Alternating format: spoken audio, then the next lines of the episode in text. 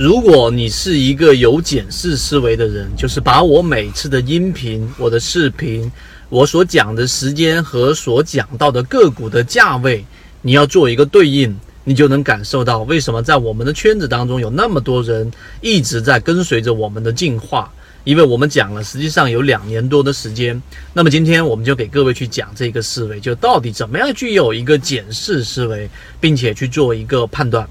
好，昨天我们在讲的一个思路就是啊，水上跟水下的思路，也就是说，很多人交易之所以没有办法持续性的盈利，买卖股票总是没办法走到盈利的一个方向，最大的原因是在于没有这一个很完整的盈利模式，并且也从来没有去用检视思维去看以前过往自己的交易，甚至于不是说自己。仅仅是观察我们的圈子，仅仅是观察他自己认为可能能够持续盈利、拥有某种盈利模式的某一个人，这样的检视思维都是没有的。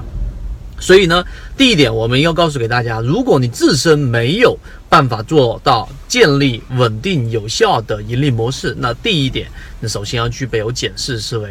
第二个。我们昨天讲的是什么？我们昨天讲的水下跟水上，摩恩电器啊，摩恩电器在昨天，然后又出现了一个啊比较大幅的调整啊，整个盘面直接跌了四五个点下来。那在这个下跌的过程当中，还记不记得我讲的水下跟水上思维呢？我们其实在讲的盈利模式本身就是具有连贯性的，并且也是我常说的，它是最具有实战意义的。讲理论很简单，我把整个交易系统给它框架化，每一条、每一条、每一条的给你去讲，照本宣科。但实际上你根本对操作没有帮助。那你回看我上一个视频，你就会发现我在讲的呃这一个水上跟水下的时候，我说了一个明确的观点，就是在第二波这一个涨停板的上一波高点，也就是说涨停板的高点十四块一毛九的摩恩电器，如果它在昨天的大部分时间都是在水上的，跟之前我一开始讲的是十二块多的那一个水上的这种环境之下，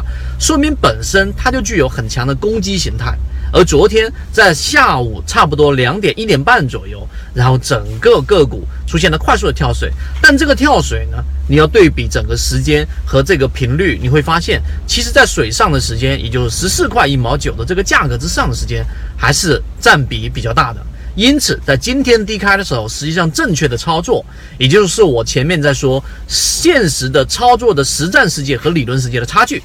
理论世界好像所有牛股你都可以抓得上，然后你按照某个点进去，而实战的世界就是在下跌的过程，在今天下跌的过程当中，你敢不敢于做一个补仓？我这都不是在事后再说的，因为昨天的视频讲摩恩电器的观点是极其之明确，所以在这个点上，今天摩恩电器也是盘中往下跌，跌了两个点到三个点附近的地方进行了连续的盘整，结果怎么样？结果尾盘快速的拉升，今天。